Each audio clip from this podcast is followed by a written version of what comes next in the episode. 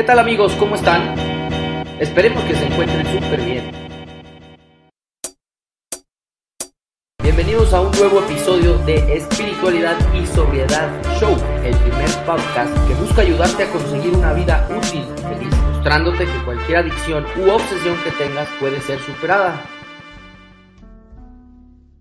Amigos, otra vez, hola, ¿cómo están? Yo soy su amigo Arturo y soy, acuérdense, el conductor del programa Espiritualidad y Sobriedad Show, este podcast que estamos haciendo dos alcohólicos recuperados para informarte acerca de todo lo relacionado y concerniente a la, enfermedad de la adicción y al alcoholismo, así como a la codependencia y adicciones, otro tipo de adicciones peligrosas. También hacemos eh, este programa dirigido a los familiares o a personas que tengan dudas acerca de su consumo. Ya saben, este es su programa eh, en donde les brindamos pues mucha información que ojalá les pueda servir. Les doy la bienvenida, este es el segundo episodio que estamos haciendo para eh, llevarles a ustedes la historia de la Fundación de Alcohólicos Anónimos en virtud de su 84 aniversario. 84 años que tiene existiendo nuestra comunidad, esta fraternidad de la cual en lo personal estoy sumamente agradecido, eh, ya que me salvó de una vida de mucho sufrimiento y así como a miles y miles de personas que a través del programa de los 12 pasos han encontrado la recuperación a esa a ese alcoholismo, a esa adicción. Entonces, hoy estamos en la segunda parte de esa historia. Recordarán ustedes que la primera eh, la estábamos enriqueciendo no solo con el texto básico de Alcohólicos Anónimos, sino con otros libros también autorizados por Alcohólicos Anónimos como el Transmítelo y el Doctor Bob y los Buenos Veteranos. Sin más por el momento le vamos a empezar a dar este capítulo que está por demás interesante ya que en este es cuando por primera vez se reúnen los dos cofundadores y dan luz o dan vida a este nuevo movimiento. Ojalá les guste, lo hacemos con el cariño de siempre y esperando que les atraiga la historia de AA y ustedes también puedan leer un poquito más. Comenzamos.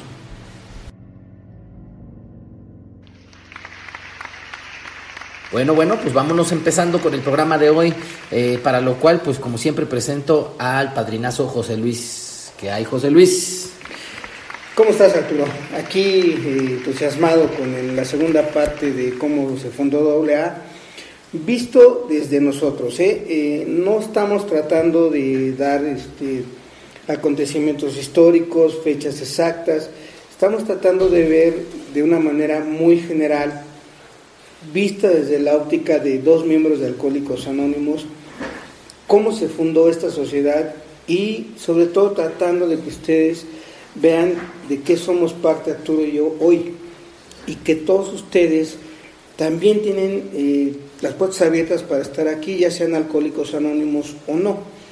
También esto, como dice Arturo frecuentemente en nuestro podcast, es para otro tipo de adicciones, para otro tipo de trastornos.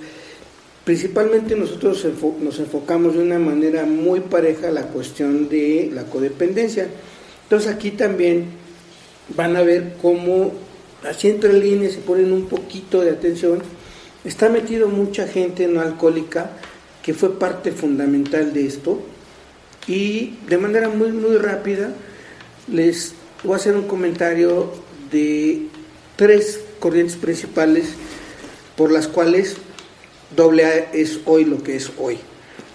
Eh, una de estas corrientes se llamó Grupos Oxford, que ahorita en la lectura del, en el capítulo anterior, eh, Arturo nos hizo favor de decir que hubo miembros de los grupos Oxford eh, avecindados en Akron, en donde vivía el doctor Bob.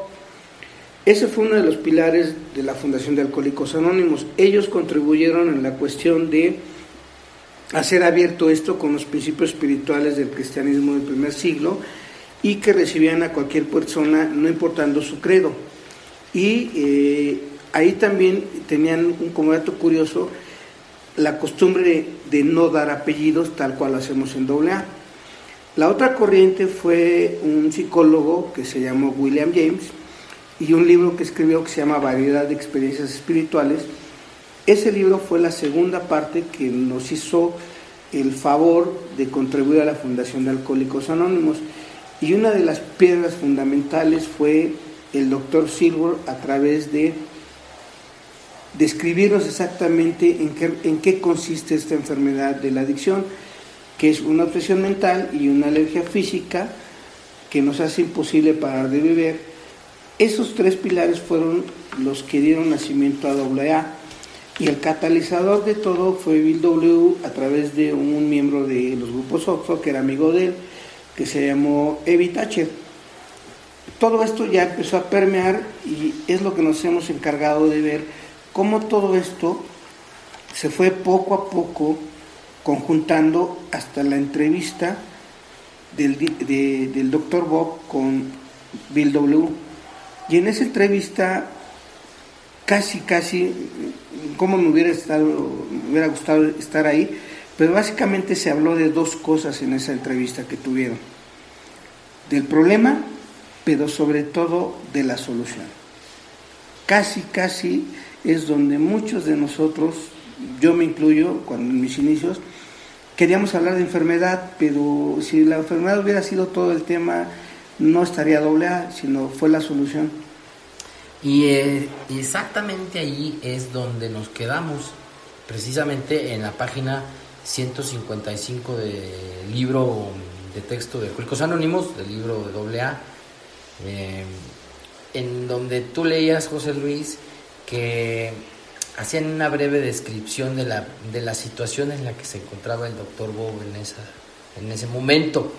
Recuerden, y a manera de recapitular un poquito, que Bill se había sentido eh, muy movido, había sentido temor, se había dejado ir un poquito por el desánimo de no haber conseguido el, objetivo en los negocios que había estado buscando y eh, al escuchar el ruido del bar, del hotel y al ver el ambiente eh, que reinaba en ese bar, se sintió tentado a tomarse un refresquito y, o, a, tomarse tres copas, ¿no? Como él mismo lo dice, tres copas nada más, le viene el temor, eh, entonces se, pone a ver a quién, con quién puede hablar y es cuando a través de la historia que ya les contamos es como llega al doctor Bob. Aquí José Luis nos leía, les digo, una síntesis de el estado en el que se encuentra pues todo alcohólico que ya tiene eh, un rato consumiendo y que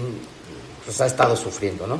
Y desde aquí vamos a reanudar la lectura, que es el preámbulo un poquitito antes de que se conozcan. Entonces vamos a continuar en la 155 y dice nuestra lectura.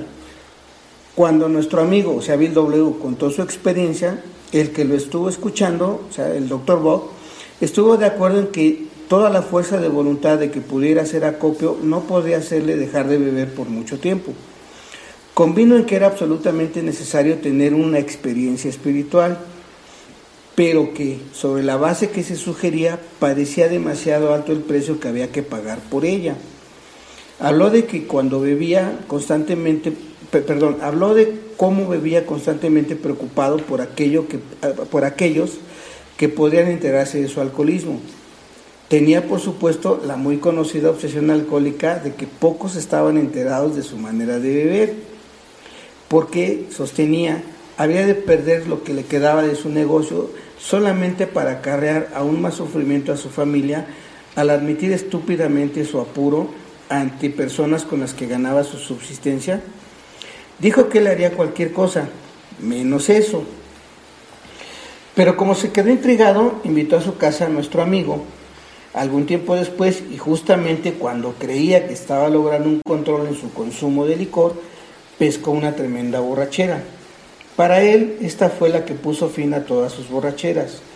Se dio cuenta de que tendría que enfrentarse a todos sus problemas con toda sinceridad para que Dios pudiera concederle el dominio necesario. Entonces, ahí ya nos habla de que, incluso hasta de lo que platicaron, ¿no? Y, y entonces eso sería, como tú dices, yo también me imagino, imagínate eh, que hubiéramos tenido la tecnología de hoy, hubiera podido haber una grabación de esa ocasión, que me imagino que debe de ser la... Eh, cómo transmite de manera perfecta el primer paso Bill hacia Bob, hacia el doctor Bob. Y me llama la atención también, eh, eh, poniéndole un poquito de detalle a la historia, que ese día el doctor Bob estaba muy crudo, porque la reunión de hecho había sido programada para un día antes. Eh, sin embargo, no se pudo llevar a cabo porque fue Día de las Madres y el doctor Bob había llegado totalmente ebrio a su casa y había perdido el conocimiento en el piso de su cuarto. Por ello, ese día que Bill hace contacto con, con Henrietta, no puede darse la reunión y se agenda para el día siguiente. Ahí también hay otro punto chistosón, que es que como estaba tan crudo el doctor Bob, fue renuente y no quería tener la reunión con Bill. Porque en, resumidas cuentas dijo, ¿qué me va a enseñar este señor a mí? Debe ser un charlatán. Pues yo soy médico, tengo estos estudios, acudo a los grupos Oxford y no he podido ni siquiera de esa manera dejar de beber. ¿Qué me puede decir un, un forastero, una persona que viene de otra parte, de Nueva York, a mí, que he buscado tanto tiempo la solución? Y hay un detalle ahí curioso que incluso le dice a su esposa, vamos, porque Henrietta es muy amable, porque tú ya le dijiste que vamos a su esposa Anne, pero vamos a estar ahí máximo 15 minutos. Le voy a conceder a este señor 15 minutos y prácticamente vamos a dejar a este forastero con la palabra en la boca, porque yo me siento muy mal y me voy a retirar. Dicen los libros que llegaron a las 5 de la tarde y cuando concluyó la reunión entre ambos, entre Bob, el doctor Bob y Bill, eran las 11.15 de la noche. Eh, fíjate que esto es, curioso, ¿no? Porque es la tendencia de todo adicto. Cuando alguien viene a ayudarnos, creemos que nosotros vamos a ser quienes los vamos a ayudar. Pero aparte eh, creemos que pues la, reunión va a ser breve, ¿no? O sea, lo escucho, pum, pum, y ya me voy o se va. Y no, fíjense, duraron horas. Y tal, como, como dato curioso, la primera entrevista entre ellos fue un día después del Día de las Madres, que recuerden amigos que no es como aquí un día fijo en, México, sino que allá es eh, un domingo en especial, y entonces si ustedes toman en cuenta que fue en mayo la primera reunión y el primer día de, de, del doctor Bob, su último trago fue el 10 de junio, o sea, pasaron algún, pasó algún tiempo, ¿eh? O sea, con todo y que Bill va y le transmite exactamente la naturaleza exacta de la enfermedad, pero sobre todo la cuestión de la solución, que el doctor Bob habla de experiencia espiritual y dice que estaba de acuerdo en que él tenía que tener eso, pero sobre la base que Bill lo manejaba, que era la de los grupos Oxford, de hacer reparación de daños, de confesar faltas, de escuchar a otro, de transmitir, dice, eso es mucho, eso sí no lo puedo hacer. Entonces ahí quedó, pero se, siguieron las entrevistas y aquí en lo que leímos del texto básico dice que el doctor Bob parecía que estaba encontrando cierto control sobre su consumo. Entonces por ahí, si alguien mal, mal pensado, como dice, pues siguió bebiendo, vamos a dejarlo en la duda. Él pensó que estaba tomando cierto control, entonces se viene una convención de médicos que no sé qué se vaya a hacer en las convenciones de médicos, aparte de beber, pues entonces allá se avienta su recaída final y ya este, que todo esto aquí lo obvia Bill en el, en el libro azul, pero en el, en el doctor Bob y los buenos veteranos y transmítelo Detalla el doctor Bob cómo fue esa borrachera, qué, cómo empezó, pero sobre todo, compañeros, a, partir de ahí, todo en el doctor Bob también lo lleva a una crisis monumental y esto ya lo, vamos a seguir tratando en este mismo capítulo. Eh, me voy a regresar un poquito, eh, porque a mí, por ejemplo, me interesó mucho, me pongo a pensar y me imagino, ¿qué le diría, no? O sea, ya tú nos dijiste bien que tomó en cuenta muchas de las cosas que le había transmitido, por ejemplo, el doctor Silver en sus internamientos, en especial en el último, tomó en cuenta también lo que fue a decirle Evi antes de estar internado por última vez, más aparte de sus experiencias y lo que había vivido, que él le dijo, ¿no? Eso sería interesante. Lo más cercano que podemos encontrar una referencia en los libros es en la página 72 del Doctor Bob y los buenos veteranos. Dice, voy a empezar la lectura, dice, en Alcohólicos Anónimos llega a la mayoría de edad, escrito unos 20 años después, cuando ya Bill había analizado el acontecimiento a la luz de la experiencia subsecuente, dijo que él se había ido con prudencia respecto a lo deslumbrante de la experiencia religiosa. Primero le habló acerca de su propio caso hasta que Bob obtuvo una buena identificación conmigo. Luego, tal como el doctor William Silworth le había precisado, le había volcado los aspectos físicos de la enfermedad, el veredicto de una destrucción inevitable. Esto, sintió Bill, produjo en el doctor Bob un desinfle del ego que lo lanzó dentro de una nueva vida. Al describir su plática como algo completamente mutuo, Bill dijo, yo había dejado de predicar, sabía que necesitaba a este alcohólico tanto como Él me necesitaba a mí. Y eso fue todo. Este mutuo dar y tomar está hoy en el corazón, perdón, está hoy en el corazón mismo de todo trabajo de duodécimo paso de doble A. Termino la cita. Entonces, vemos cómo se transmite realmente el mensaje en un doceavo paso, cómo tenemos que hacerle para plantearle a los candidatos o a las personas que están pidiendo ayuda estas duras realidades médicas reflejadas en nuestras historias propias. Y así tal cual lo refiere el libro. Y para, y para ser más, más precisos en, esa reunión, eh, voy a, también leer algo que eh, está súper relacionado. Eh, aquí, en este capítulo, convergen ambas historias, ¿no? La de Bill y la del doctor Bob. Es eh, el capítulo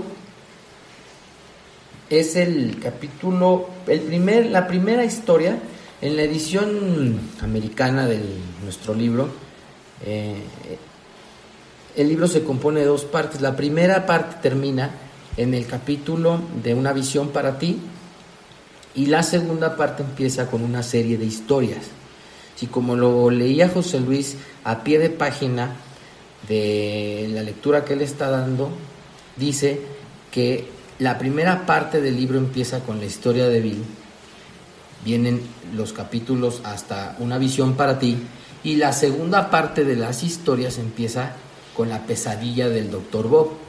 Y aquí voy a ser breve en leer cómo vio Bob esa reunión, cómo vio el doctor Bob esa reunión, viene en la página 179 del libro de Alcohólicos Anónimos y dice, llegamos a su casa a las 5 y eran las 11 y cuarto cuando salimos.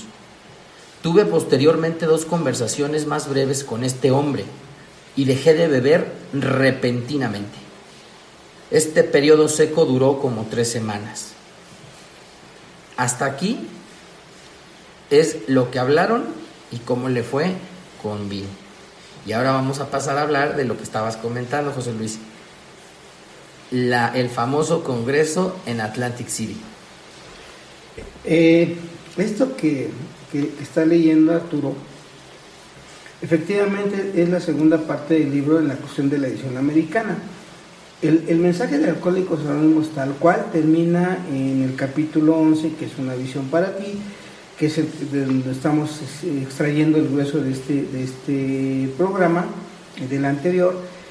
Y este que está leyendo es la historia desde la perspectiva del doctor Bob. Entonces el doctor Bob tiene algo muy parecido a Bill. Si ustedes se fijan, no hacen una narración de hechos, dan el peso del mensaje. O sea, ellos hablaron de problema, impotencia, hablaron de enfermedad, alergia, obsesión, y se identificaron. Y hablaron, pero sobre todo de solución, de una esperanza que le nació al doctor Bob Y él dice con sus propias palabras, dejó de beber de manera inmediata, pero eso distaba mucho del despertar espiritual.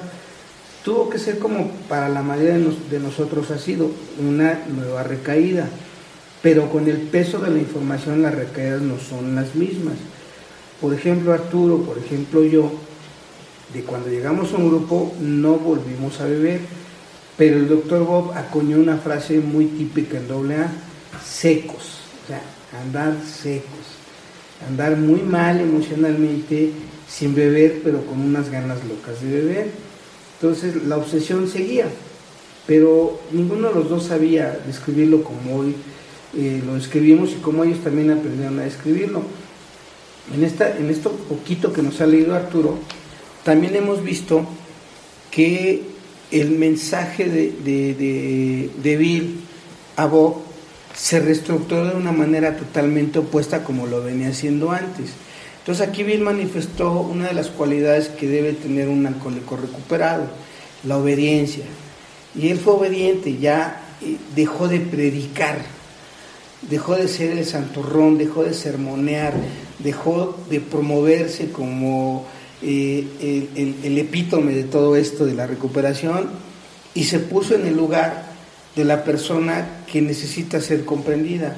Entonces primero eh, cambia el discurso, y le habla de su manera de beber descontrolada.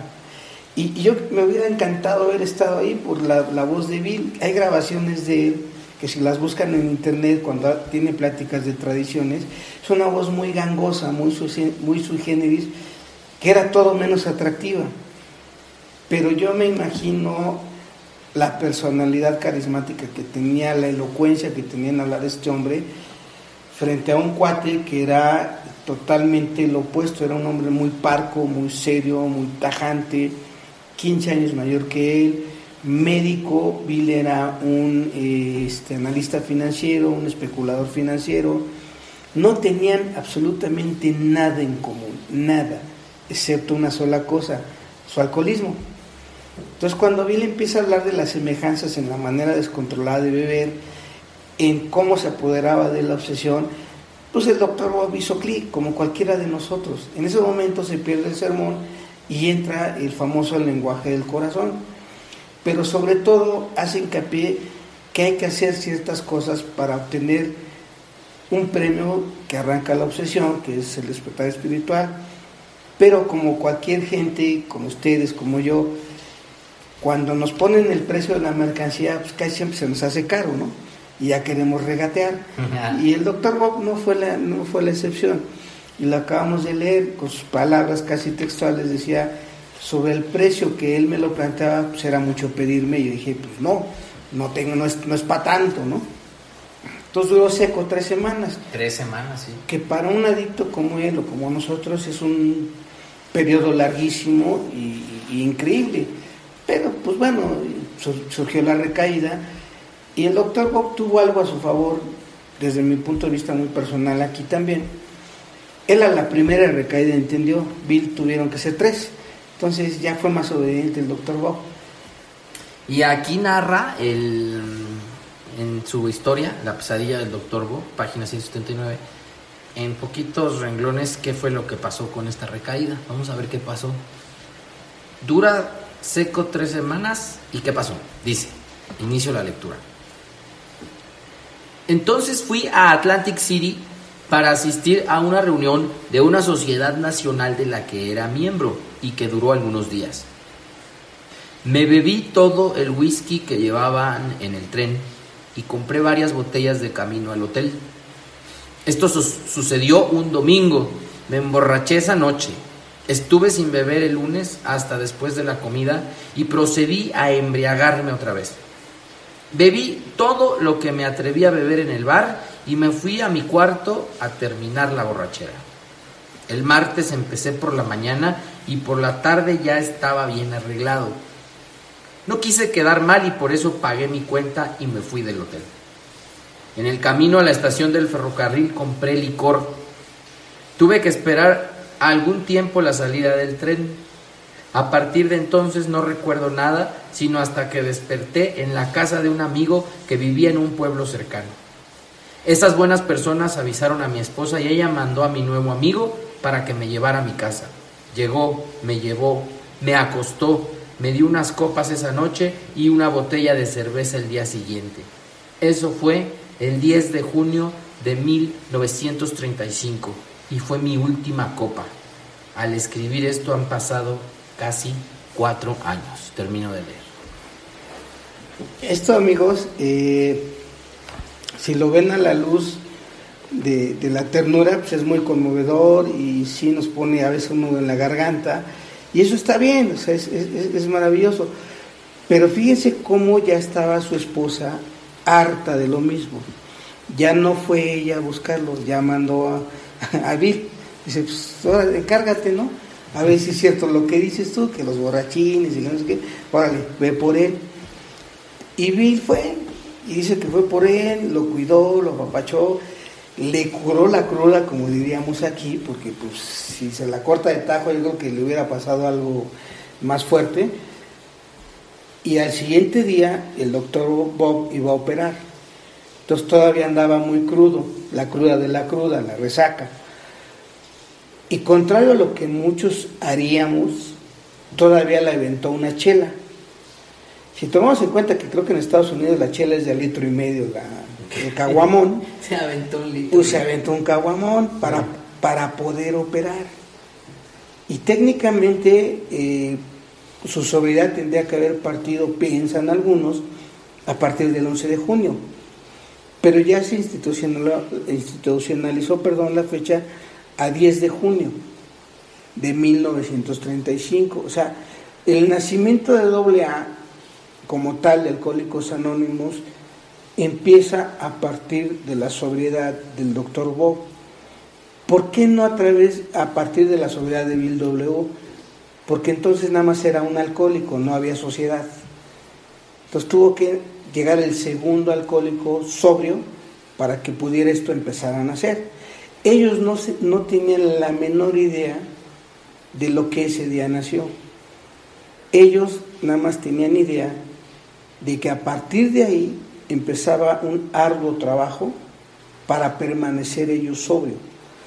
Pero contrario a lo que muchos hacemos hoy en día, ellos no querían ayudar a otros para permanecer sobrios ellos únicamente, sino por lo que Bill pensó en el hotel de Akron por aquellos que todavía no conocían la verdad, por ellos también se tenían que mantener sobrios.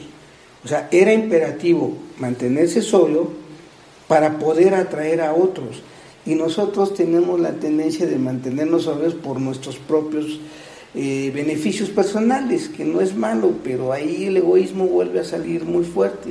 Entonces ellos tuvieron que hacer todo esto con los rudimentos que tenían. Eran dos nada más en un mundo lleno de alcohol terrible, donde la sociedad era más puritana, más castrante que el día de hoy, los chismes eran, yo creo que igual que hoy, tremendos. Y se cuidaban mucho, entonces ellos tuvieron que lidiar mucho. Y luego a partir de aquí eh, vamos a empezar a ver por qué luego a nosotros nos da tanto temor entrar al programa, porque muchos inconscientemente creemos que hay que hacer, hacerlo todo a la velocidad con el que el doctor Bob las cosas. Pero vamos a, tener en cuenta una cosa, el programa tal cual no existía.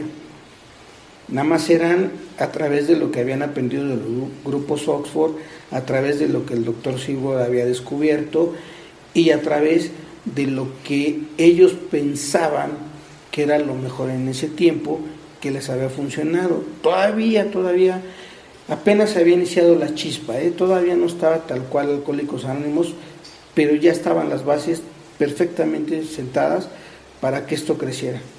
Y es importante, ya mm, les, digo, yo les insisto, porque a mí me gusta mucho meterme a la historia y conocer los detalles, decirles que al día siguiente de que lo recogen en, en el poblado cercano, que tiene esta laguna mental, porque bebió todo lo que pudo en el viaje de regreso, el, doctor tenía programada una cirugía él, iba a operar.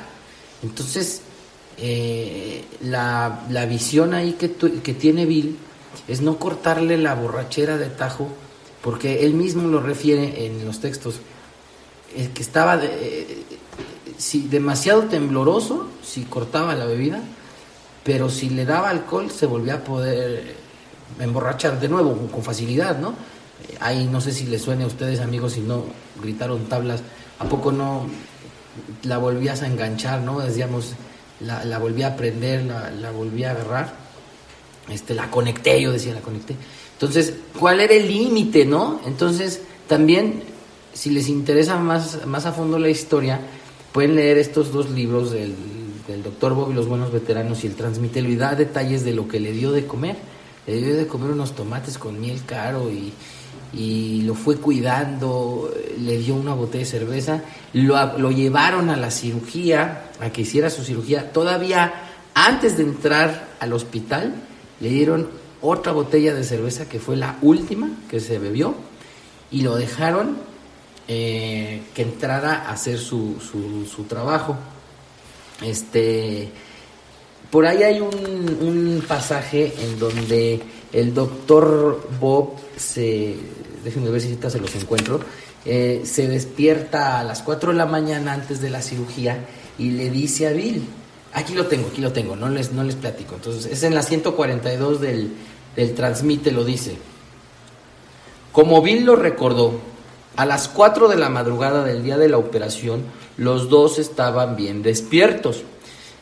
El doctor Bob, temblando, se volvió para mirar a Bill y le dijo, voy a llevar a cabo eso a su término.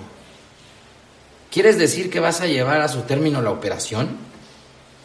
Tanto la operación como a mí.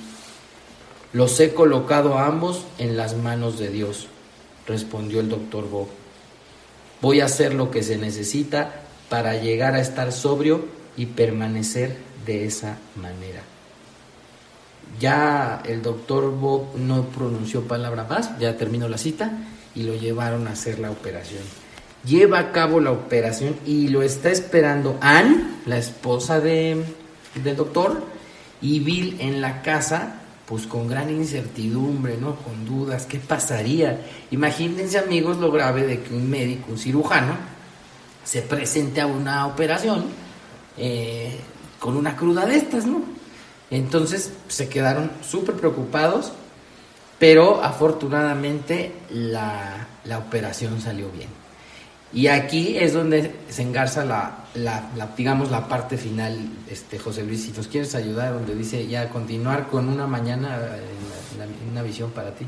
Sí, antes de eso, eh, imagínense la escena, o más bien recuerden cómo la pasamos muchos, en las madrugadas, todos crudos, pero sin alguien que nos vigilara. Y ahora imagínense al doctor Bob, pues con un cuate que apenas lo había visto tres semanas antes, que no sabía nada, pero casualmente eran vecinos de pueblos cercanos y ellos no lo sabían durante sus infancias.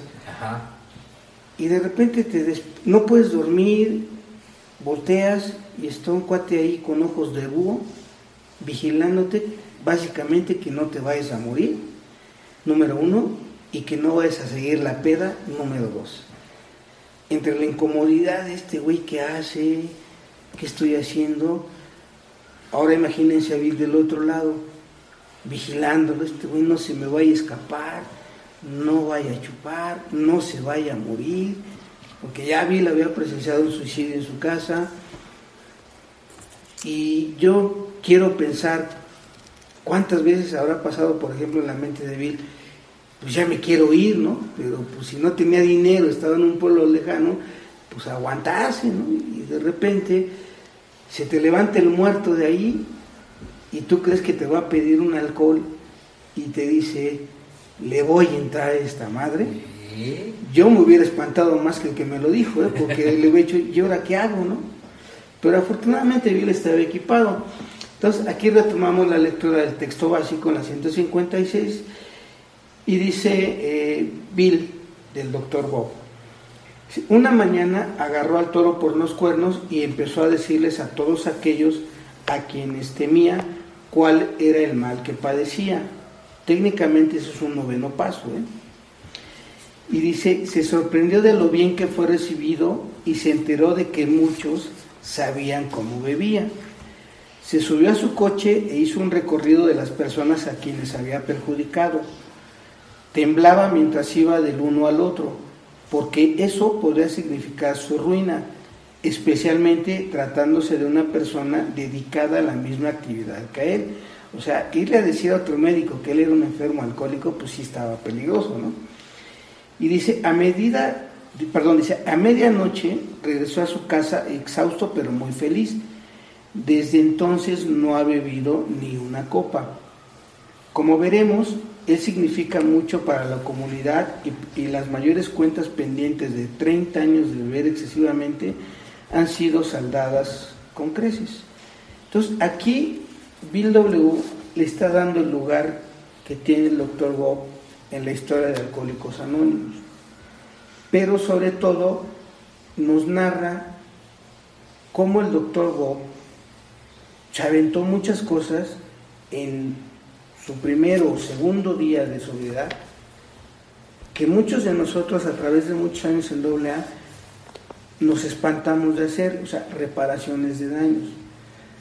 Por eso nosotros cuando estamos trabajando con gente nueva les decimos, hay que dar primero los ocho primeros pasos. Cada quien los puede ir dando su primer tiempo. El doctor Bob fue un caso como el de Bill, sui generis, ellos fueron los iniciadores. Por eso en el apéndice 3 de este mismo libro dice que para la mayoría de nosotros ese regalo de la experiencia espiritual va a llegar a través de un tiempo determinado. En ellos fue súbito, fue una recaída la que tuvo que mandar al doctor Bob a intentar y hacer lo necesario. En nosotros se nos ha concedido más indulgencia a veces. ¿eh? No tenemos que hacerlo tan, tan apresurado como, Bill, como Bill y como Bob, pero sí tenemos que hacer el mismo trabajo. Entonces, todo esto cuando nos lo llevan bien explicado y con calma y nos meten a la historia, puede ser que alguno de ustedes que nos están escuchando, a partir de, escuchar esto, pueda ser que quieran de veras ser miembros de pleno derecho en la cuestión de alcohólicos Exacto, anónimos. exacto. Y créanme que es una experiencia que no, no se van a arrepentir de tenerla. ¿eh? Y aquí, eh, a mí me gusta el, el- esto del noveno paso. ¿Qué hizo después de salir de la cirugía? ¿No? Porque es, es- lo, lo comentaste tú, José Luis, y a ver cómo lo cómo se narra desde el libro El Doctor Bob y los buenos veteranos. Lo, lo resume así. Dice, Bill y Ann regresaron a la casa a esperar después de muchas horas. Bob telefoneó para decirles que la operación había tenido éxito. Sin embargo, no regresó al poco tiempo de haber telefoneado. ¿Se había ido a celebrar?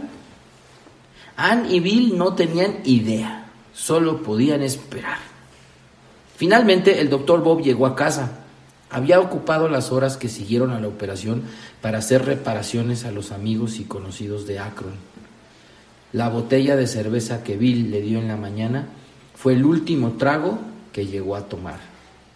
Aunque se han presentado y se presentarán argumentos para otras ocasiones significativas en la historia de Alcohólicos Anónimos, se está en general de acuerdo que Alcohólicos Anónimos se inició ahí, en Akron, en esa fecha, 10 de junio de 1935. Termino la cita. Entonces imagínate, José Luis, ahí están en el en la incertidumbre, ¿dónde se habrá ido este? No, porque les llama y les dice que la eh, operación fue un éxito, si ya acabaste, pues ¿por qué no llega?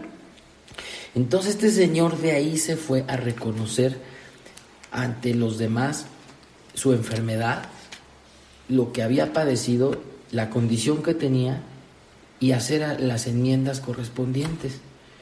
Lo que tú decías que constituye un noveno paso y a partir de esa cerveza que se tomó en la mañana para entrar a la cirugía, ya no volvió a beber. Y por eso desde esa fecha se considera que Bill, después de sus esfuerzos, pudo recuperar o ayudar a recuperarse al primer alcohólico. Muchas de las personas que nos escuchan proba- probablemente aquí algunos este, compañeros veteranos van a poner argumentos. Qué bueno, porque también esto nos da pie que nuestros amigos que van iniciando, que quieren iniciar, sepan eh, dónde consultar. Ahorita estamos hablando de tres libros. Ahí mismo en este libro, el Transmítelo, que acaba de leer Arturo, dice dónde nació Alcohólicos Anónimos exactamente, en Akron, Ohio. Muchos compañeros dicen que nació, AA nació en los hospitales. Aquí están constatando que no fue así. AA nació eh, a partir del primer día de su vida del Dr. Bob, previas pláticas que tuvieron, si no mal recuerdo, tres pláticas. La primera en casa de Henrietta y luego dos más en la casa del doctor Bob. El doctor Bob opera crudo. Se va a hacer sus reparaciones crudo. Todavía crudo, sí. Nosotros crudos estamos temblando en la casa y llenos de culpas y queriendo esconder de todos y algunos están trabajando porque si no los corren. Por eso el doctor Bob fue muy especial y fue un elegido igual que Bill W. A nosotros se nos aligera la carga, ¿no? Es a partir del primer día que ya no bebimos, no el, no el último trago. Luego, eh, ¿por qué mucho, mucho compañero argumenta que doble A nació en los hospitales? Bien, parte de la respuesta está en, una de las historias del libro grande, que es el alcohólico anónimo número 3 a ese alcohólico número 3, alcohólico anónimo número 3, sí lo abordaron Billy Bob en el hospital, pero ya estaban ellos dos sobrios, ya estaba Alcohólicos Anónimos formado tal cual. De alguna forma los pasos ya estaban eh, delineados, ¿no? Ya estaban eh, dispersos, vamos a decirlos, pero también delineados en la manera que los transmitía el grupo Oxford y en la manera en que Bill y Bob lo estaban haciendo. O sea, Bill cuando va a ver al doctor Bob es cuando empieza a hacer el trabajo perfecto de trabajar con otro alcohólico a través de la transmisión de naturaleza exacta de la enfermedad, alergia, obsesión y solución. Es una tarea de trabajo dos, de paso 12, perfecta y, la, y la, la consecuencia es la fundación de AA a través de la sobriedad del doctor Bob.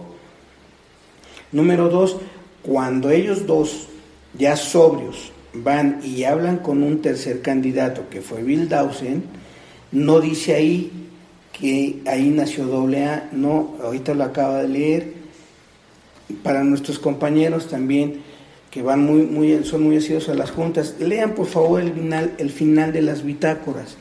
Al final de las bitácoras están fechas y ahí pone una, dice 1935, y habla 10 de junio, y ahí trae una cosa que ustedes van a leer, que no se las quiero decir, y ahí van a empezar a hacer, eh, a, unir todos los hechos, y se van a dar cuenta que AA nació en Akron, Ohio, el primer día de sobriedad del doctor Bob. Entonces, si ponen en contexto estas cosas, el doctor Bob fue crudo operar, fue crudo hacer reparación de daños y a partir de ahí ya no bebió, entonces el nacimiento de Alcohólicos Anónimos fue dado a través de la acción del segundo alcohólico anónimo. Cuando fue a operar no fue a transmitir el mensaje, compañeros, fue a operar, fue a hacer un trabajo profesional la conclusión de todo eso se traduce en que a partir de que hizo lo que Bill le delineó a través de su ejemplo, dijo, yo también lo voy a hacer. Entonces, cuando dos ya conjuntaron todo esto, se encendió la chispa que es Alcohólicos Anónimos hoy en día. Entonces, eh, investiguen, vean pero sobre todo ojalá se puedan enamorar de Alcohólicos Anónimos y se van a dar cuenta que es un modo de vida que trascendió más allá. Ahora, si me permiten un comentario, aquí ya Bill involucra a personas no alcohólicas que estaban al pendiente de la sobriedad de Bill, su esposa Ann. Se hicieron compañía porque Bob, tal cual lo hacemos, nos desaparecemos en el momento más inoportuno y pensaron lo lógico, pues se va a empedar otra vez. Y no, hizo totalmente lo opuesto. Fue a reconocer ante los demás su enfermedad. Pero para buena sorpresa o gran sorpresa, los demás ya sabían. Ajá. Y lo acogieron bien, lo recibieron bien, con comprensión. Y dijeron, órale. Pero también aquí nos deja ver que pagó las deudas, ¿eh? Y con creces, hasta le debieron cambio al Señor, que trabajó con cinco mil alcohólicos sin cobrar un solo centavo. ¿Qué más pasó? Imagínense ahora a Lois. ¿En qué estaría pensando Lois en su casa en Nueva York? ¿Le habrá ido bien? ¿Habrá ganado? No sé, no se habrá empedado. ¿Por qué no llega? Y esto y lo otro. Porque se quedó a vivir tres meses con, con doctor la familia Smith. La familia Smith. Entonces, imagínense cuánta gente, aparte de haber sufrido la cuestión de nuestra actividad, de la actividad de Bill de Bob, ahora estaban en su sobriedad temerosos de una recaída. Y luego las distancias de ese tiempo, no habían los medios de comunicación de hoy, pues obviamente tuvieron ellos que entrar a hacer más o menos lo mismo que hicieron Billy Bob. O sea, ser pacientes, también tuvieron que aprender de qué constaba esta enfermedad. También lo tuvieron que aprender. Lois fue afortunada. Ella se lo dijo el que descubrió en qué consiste esta enfermedad, el doctor Silver. Anne fue la primer testigo de que un cuate que se recuperó vio como su esposo. ¿Y ustedes no creen que Anne vio cómo su esposo empezó a, resurgir de las cenizas gracias a otro borracho, pues yo creo que de momentos pues, le ha de haber ganado un poquito así como que envidia, pues, es un ser humano, fue un ser humano. Entonces, a todo eso, Dola tuvo que hacer frente y superarlo. Entonces, fueron muy afortunados y nosotros más, creo yo, porque tuvimos que evitarnos todo ese periodo de, de formación y todos esos sinsabores y hoy lo tenemos todo dado a través de unos libros que son perfectos, a veces las traducciones dan que desear, pero es donde vemos lo afortunados que somos, que esa gente pensó en nosotros. Y a veces nosotros somos tan egoístas que ya no pensamos en otra, en otra gente, a menos que sean gente muy cercana y muy querida, pero fuera de ahí, eh, eso nos caracteriza a los adictos, somos gente sumamente egoísta. Y aquí, pues, eh, ya para terminar con el episodio y con esta bonita historia, les quiero leer eh, el inicio, digamos, el encabezado de la pesadilla del doctor Bob, así está denominada esta historia.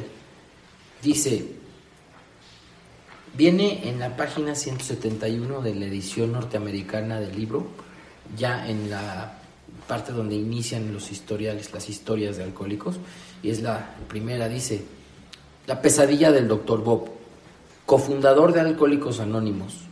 El nacimiento de nuestra sociedad data del primer día de su sobriedad permanente, el 10 de junio de 1935. Hasta 1950, año en que falleció, llevó el mensaje de AA a más de 5.000 hombres y mujeres alcohólicos y prestó a todos ellos sus servicios sin pensar en cobrar. Este, en este prodigio de servicio contó con la eficaz ayuda de la hermana Ignacia en el Hospital Santo Tomás de Akron, Ohio, una de las mejores amigas que jamás podrá tener nuestra comunidad. Termino. Entonces, lo quise leer porque aquí otra vez la propia, los propios libros nos vuelven a confirmar y a dejar en claro que fue el último día que él vivió cuando nace nuestra, nuestra fraternidad, nuestra comunidad. Entonces, me voy a, despedir diciéndoles, de verdad no se pierdan el explorar los libros en estos capítulos de, la historia de, cómo se fundó el Anónimos, porque hicimos dos programas de 50 minutos aproximadamente, que no es nada, es decir, no es nada para lo extenso de lo que podemos ahondar en la, en la, en la historia. Hay muchos detalles de cuando se va a Atlantic City al, al congreso del doctor Bob de su recaída, curiosos donde se puede ver algunos detalles más, hay detalles antes de que se conocieran, hay detalles después que hicieron. Esta parte que comentabas, José Luis, del, del alcohólico número 3, el alcohólico anónimo número 3, es interesantísima cómo van los dos al hospital a verlo y el hombre estaba amarrado en una cama de hospital. Leanla también, no se queden con esto, lean. Eh, si les gusta, si no, pues espérense porque también seguramente vamos a hacer un capítulo acerca de la historia del alcohólico anónimo número 3. Pero explórenle, yo les doy como consejo eso, es bien interesante, es como si en mi mente, a mí me pasa, estuviera recreando una, una, película con las escenas y bueno, me gusta mucho. Con esto yo termino y espero que les haya gustado. José Luis, ¿tienes eh, algunas palabras para acabar? Sí, eh, les voy a leer algo, igual de la presencia del doctor Bob, en la página 180, dice el doctor Bob, es una maravillosa bendición estar liberado de la terrible maldición que pesaba sobre mí. Mi salud es buena y he recobrado el respeto de mí mismo y el de mis colegas. Mi vida hogareña es ideal y mis negocios todo lo bueno que puede esperarse en estos tiempos inseguros. Dedico mucho del tiempo a pasar lo que aprendí a través a otras personas, perdón, a, a otras personas que quieren y necesitan mucho. Los motivos que tengo para hacerlo son 1. Sentido del deber 2. Es un placer 3. Porque al hacerlo estoy pagando mi deuda al hombre que se tomó el tiempo para pasármela a mí. Y número 4. Porque cada vez que lo hago me aseguro un poco más contra una posible recaída. Finalizo en la 181. Dice el doctor Bob, si crees que eres un ateo, un agnóstico o un escéptico, o tienes cualquier otra forma de orgullo intelectual que te impida aceptar lo que hay en este libro, lo siento por ti.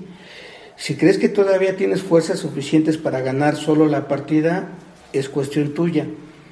Pero si verdaderamente quieres dejar de beber de una vez por todas y sinceramente sientes que necesitas ayuda, sabemos que tenemos una solución para ti.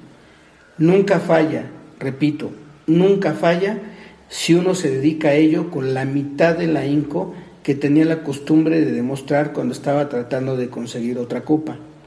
Tu Padre Celestial nunca te abandonará. Es el fin de la cita y esto es uno de los grandes legados del Dr. Bob. El Dr. Bob era muy tajante, muy drástico y era el contrapeso ideal para Bill W. Estas dos personalidades totalmente opuestas se conjuntaron para decirnos entre otras muchas cosas, que por más diferentes que seamos en cuestiones de lo que quieran, la solución que nos une es más fuerte que todo y esa solución se llama despertar espiritual. Y yo los dejo con esa reflexión.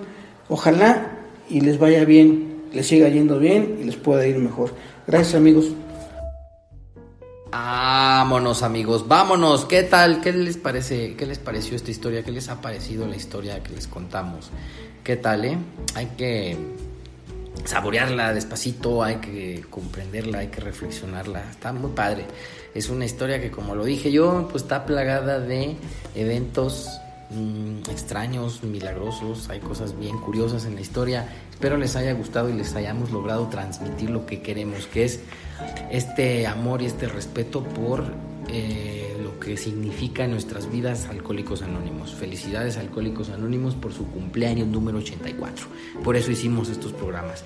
Y yo me despido mandándoles un fuerte abrazo y pidiéndoles por favor que nos escriban todo lo que quieran escribirnos, malo, bueno, regular, más o menos, a el correo electrónico espiritualidad y sobriedad arroba gmail.com.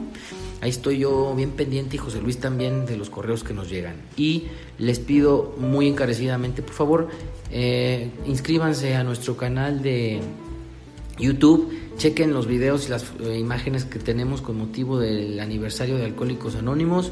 Eh, chequenos también, por favor, vamos a estar haciendo publicaciones especiales en Instagram, en Twitter, en Facebook y en YouTube. Bueno, YouTube. Y escúchenos, síganos escuchando en las plataformas de Spreaker, iTunes y eh, Spotify.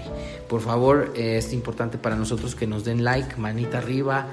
Eh, en, las redes sociales porque así pues, nos motivamos para continuar con esta labor.